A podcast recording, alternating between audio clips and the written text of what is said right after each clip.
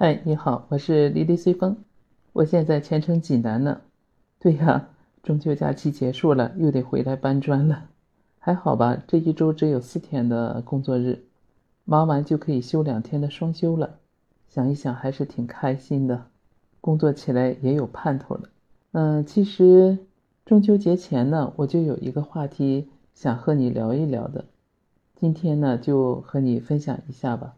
嗯，你说十六七岁的女孩子，怎么样才能让人刮目相看、引人瞩目呢？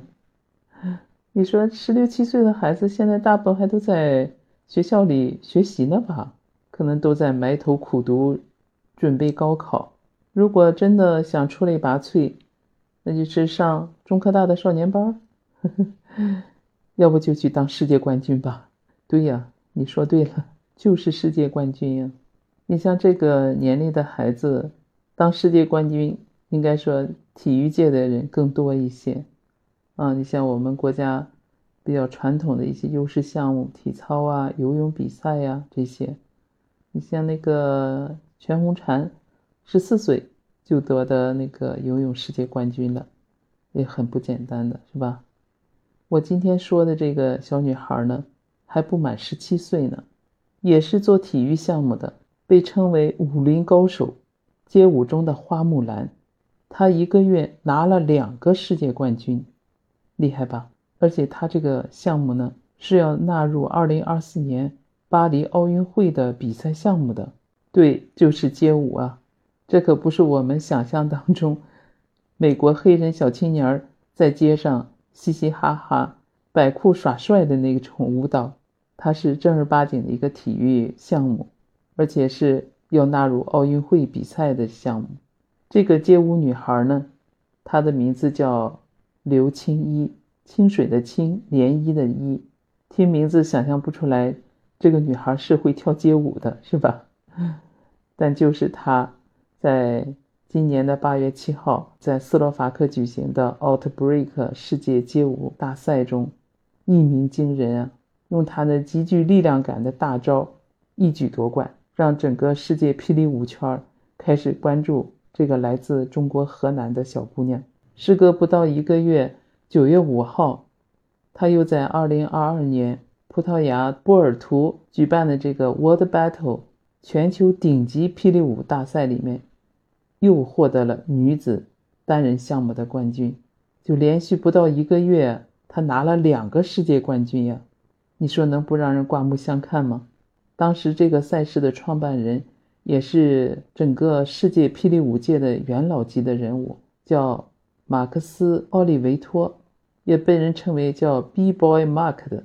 他就是这样评价刘青一的。他说：“现在所有人都认识六七幺了，这个六七幺呢，就是刘青一，他已经证明了自己是这个星球上目前最好的女子霹雳舞选手之一。”他的出现甚至会影响很多其他的霹雳舞者，而且他还年轻啊！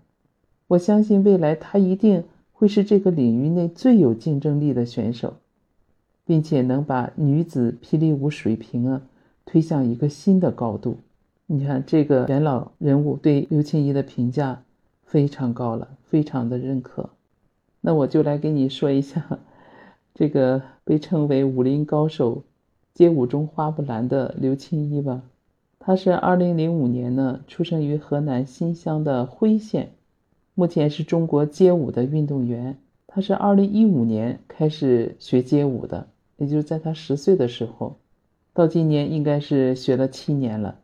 二零二零年就是学街舞五年以后，她入了省队。第二年，二零二一年呢入选了国家队。就在他入选国家队那一年，二零二一年的九月二十五号，他获得了第十四届全运会女子霹雳舞的冠军，这也是我们呃国家体育史上首枚霹雳舞的金牌，非常的珍贵。二零二一年的十二月，就是当年呢，他还获得了河南青年五四奖章。那今年就是我刚才跟你说的那两个世界顶级赛事。一个是八月七号，Outbreak 二零二二年世界街舞大赛女子单人赛冠军，随后是九月五号的全球顶级霹雳舞赛事 World Battle 的女子单人赛冠军。短短两年时间，她从全国第一拿到了世界第一，厉害吧？真是用实力证明了她自己，也在这种国际赛事上为我们国家争得了荣誉，很不简单。这个小女孩，按他的说法，他当时学街舞啊，呃，纯粹就是一个偶然。就是在二零一五年，他十岁的时候嘛，他在路边上偶然看到别人的街舞表演，哎呀，当时就觉得跳这个 breaking 霹雳舞很酷很帅，他就想学。他说，很多人认为这个 breaking 霹雳舞有很多的这种地板动作嘛，就是有一些倒立呀，还有一些身体的旋转呀。还要配合这些快速的步伐，那这种舞蹈更适合男孩子去跳。但这小刘青一啊，却不是这样认为。他就说：“我喜欢我就去跳，我遇到喜欢的事情我就去做。女孩子也可以跳霹雳舞啊。”当时他刚学了两个月的街舞啊，他就开始参加各种比赛去锻炼自己了。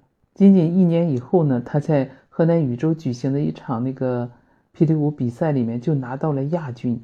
从那以后就一发不可收拾了，越来越优秀。但是我们看到他这些取得这些成绩的背后，也是非常的不容易的。